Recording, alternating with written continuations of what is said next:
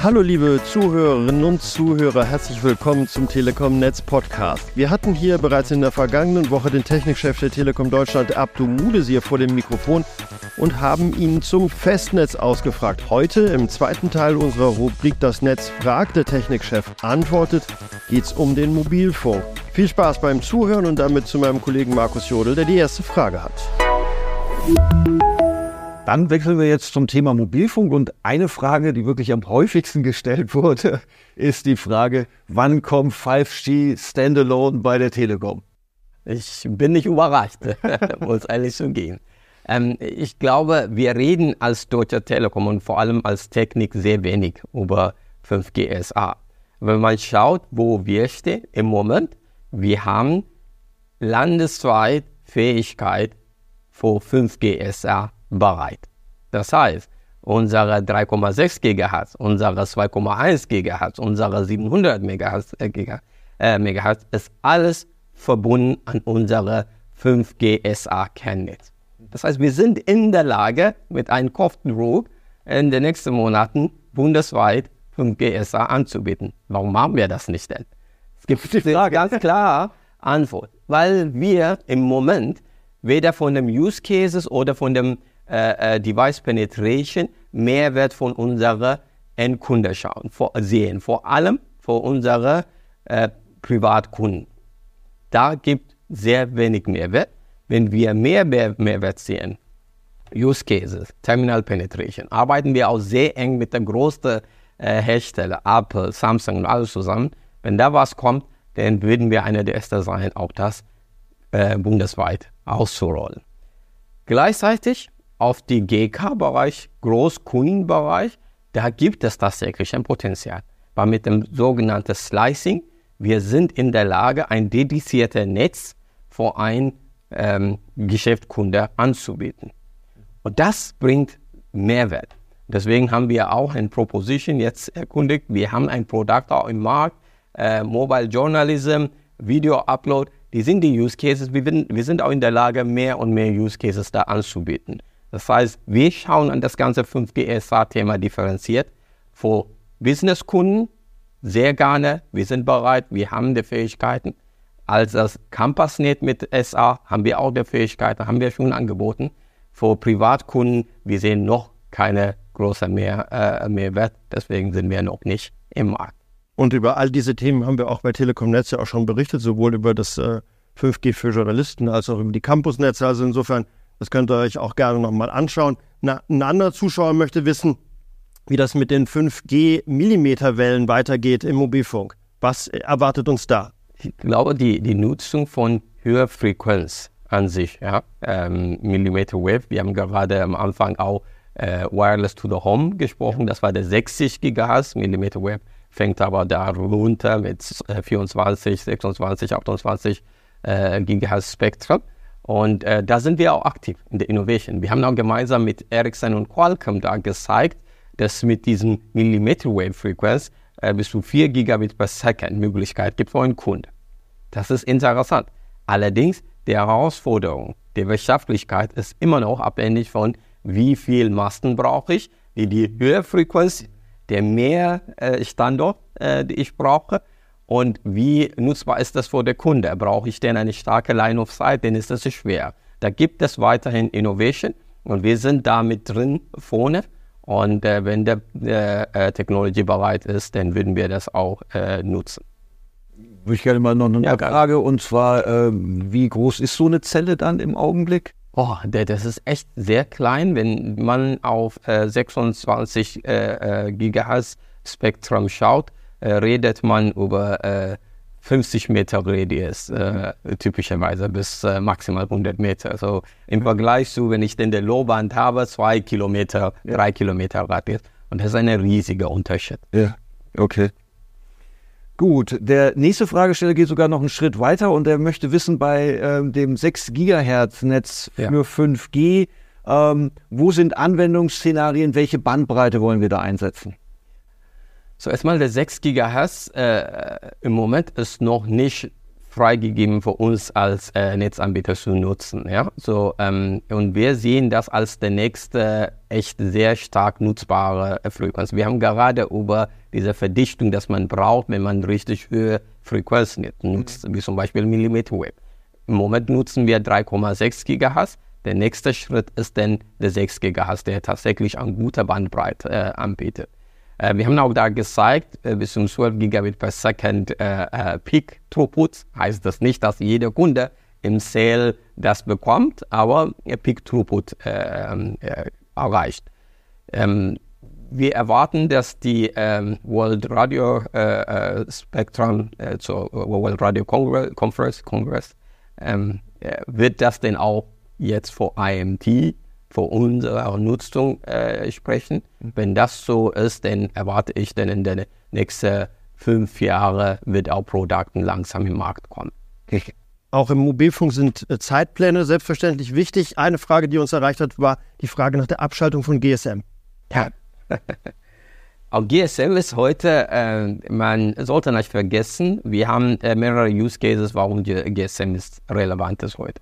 Einmal ist der Sprachdienste. Ja, wir haben immer noch äh, ähm, Geräte, die nur 2G können, leider, äh, weil es echt sehr alt und ineffektiv ist.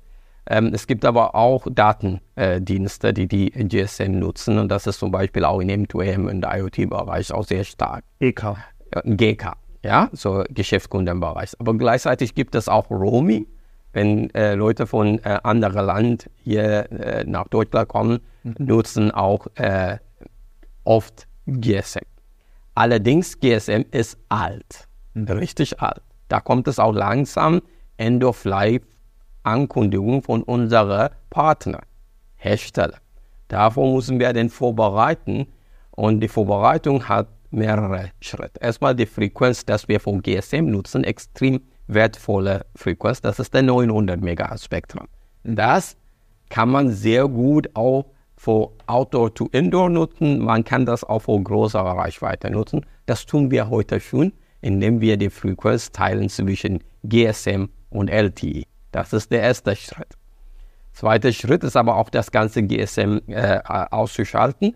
Das wird auch lange dauern. Da müssen wir mit unseren Businesskunden gemeinsam arbeiten und auch für unsere äh, Privatkunden ein Angebot äh, äh, äh, anbieten, die die Sprachqualitäten spricht. Und da sind wir in der Lage mit Voice over LTE, jetzt für LTE-Endgeräte. Und da arbeiten wir auch sehr stark. Das heißt, wir haben noch keine konkrete Zeitleiste. Den Druck gibt es aber global. GSM ist auch äh, mittlerweile 30 Jahre alt äh, und mehr. Und es ist auch Zeit, dass wir die Frequenz effektiver nutzen, auch unsere Kunden bessere Technologie anbieten als GSM. Da noch eine Nachfrage. Ich habe da immer mal so das Gefühl, ähm, wir sind da weicher unterwegs als der eine oder andere. Es gibt ja immer dieses, ja. ähm, äh, irgendwelche Firmen stellen den Service ein für bestimmte ja. An, äh, Applikationen, für Endgeräte und so weiter und so fort. Ich habe immer so das Gefühl, wir warten immer auf den letzten. Mhm. Ich glaube, das ist immer die Balance zwischen hier, wir wollen unsere Kunden zufrieden machen. Wir wollen tatsächlich jede Kunden mitnehmen. Und damit kommt das auch die Schwierigkeit, hey, der letzte Kunde, die Oma, die Opa, der ein altes Gerät hat, der äh, nicht möchte, ähm, das Gerät zu tauschen, wie nimmst du das mit? Ja, man kann es auch wie die großamerikanische Firma oder viele andere äh, Produktanbieter auch sagen, hey, wir stellen das ein, es ist zu alt, 30 Jahre vor einer Technology, sorry, geht nicht. Ähm, es hat auch einen Mehrwert, um so zu agieren, aber gleichzeitig, wir wollen sicherstellen, dass wir jeden Kunden mitnehmen. Da geht äh, da es um tatsächlich der Balance zu finden, dass wir die Kunden tatsächlich mitnehmen und die alte äh, Generation ausschalten. Das ist genau die Herausforderung, warum wir es manchmal auch äh, nicht so aggressiv sind. Okay.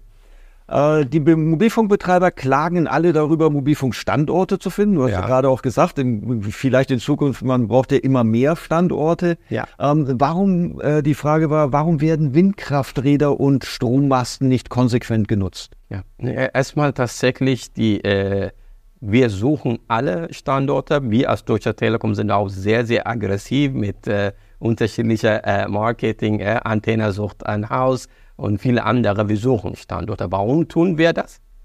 Damit wir jeden Kunden auch die äh, ähm, Mobilfunk ähm, anbieten können. Und da sind wir gut unterwegs, aber da fehlt uns auch Standorte. Deswegen verdichten wir jedes Jahr. Wir bauen neue Standorte.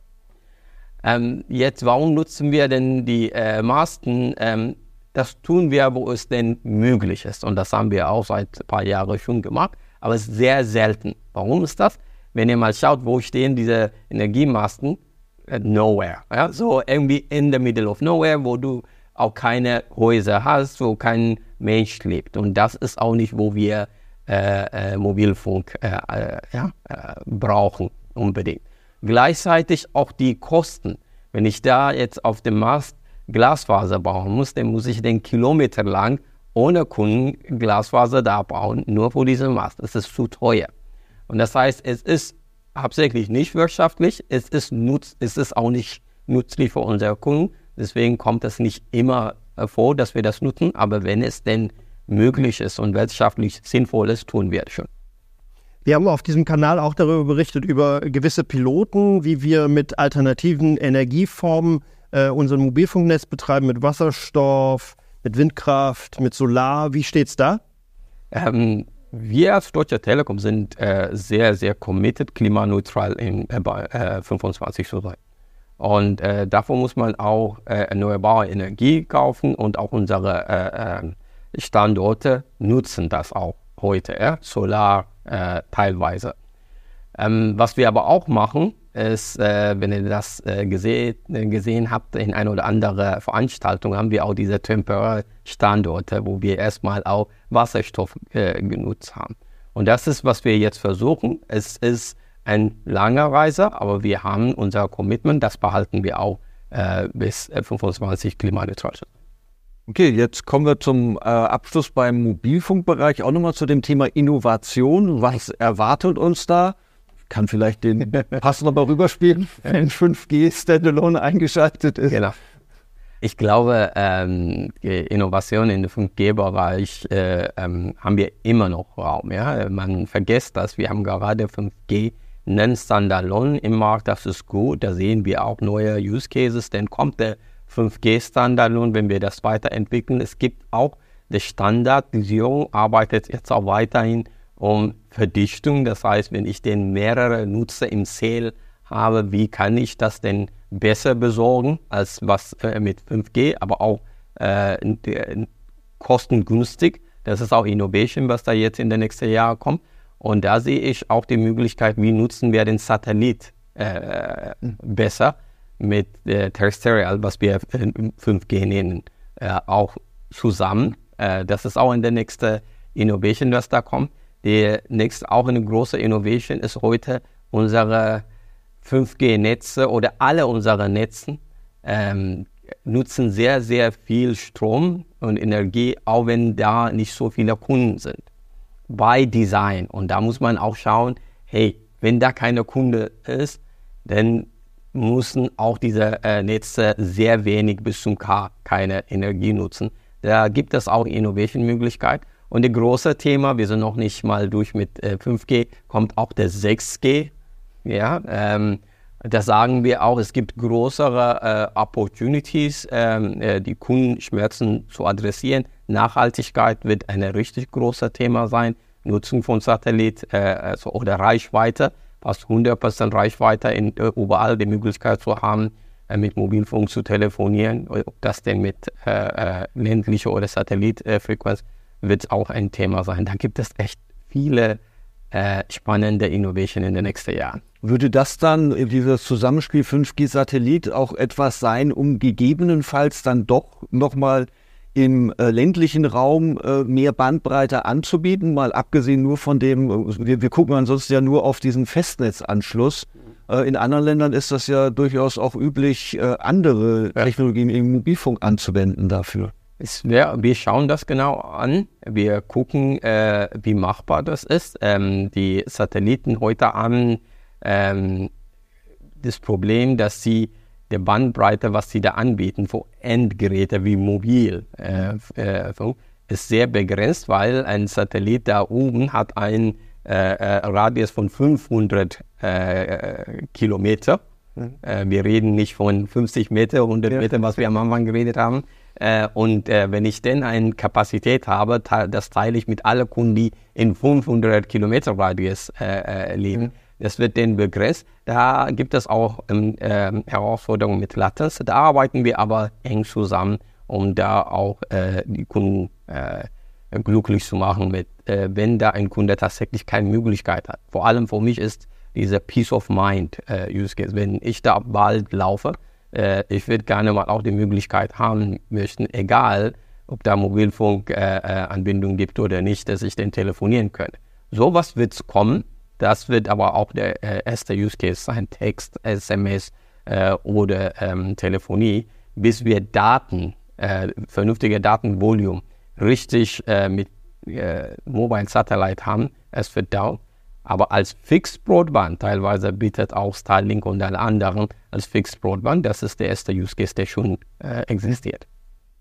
Zum Abschluss, äh, Abdu, gestatten mir noch eine Frage. Und zwar im kommenden Jahr ist äh, Europameisterschaft, Fußball-Europameisterschaft in Deutschland. Was machen wir da? Ja, da sind wir auch die äh, äh, Technology Partner, dass ihr wisst. Wir sind auch eine der äh, großen äh, Partner hier in Deutschland. Der, ähm, first and foremost, Magenta TV. Da stehen wir vorne mit exklusiven Spielen. Wir zeigen äh, alle Spiele und das ist echt äh, wichtig für uns, dass wir der TV äh, stabil halten. Ähm, ich bin ein Fußballfan. Äh, ich würde keine Ausfälle haben, wo ich dann äh, eine, keine Ahnung, Spiel verpasse. Das geht nicht. Gleichzeitig, wir haben auch Fanzonen. Wir haben so viele äh, ähm, Kunden, die draußen sind, schauen und Veranstaltungen. Da wollen wir sicherstellen, dass die äh, Netz auch tatsächlich stabil, wie gewohnt, auch diese große Veranstaltung gut abdecken kann. Da versuchen wir auch ein paar Innovations zu zeigen mit unterschiedlichen äh, äh, Möglichkeiten. Da will ich nicht so viel verraten, aber wird auch äh, in einer oder anderen äh, Farmzone äh, tatsächlich ein cooler Innovation äh, äh, Opportunity sein. Gut, Abdu, vielen Dank, dass du dir die Zeit genommen hast, die Fragen von unseren Zuschauern zu beantworten. Du hast uns auch schon versprochen, wirst auch eine Gerne. weitere Runde ja. irgendwann äh, in nächster Zeit dann drehen. Also äh, schreibt uns eure Fragen auch immer gerne in, in die Kommentare rein und wir sammeln die dann und dann werden wir eine weitere Runde dann machen. Und wir sagen Tschüss, bis zum nächsten Mal. Vielen Dank, Abdu. Danke, danke.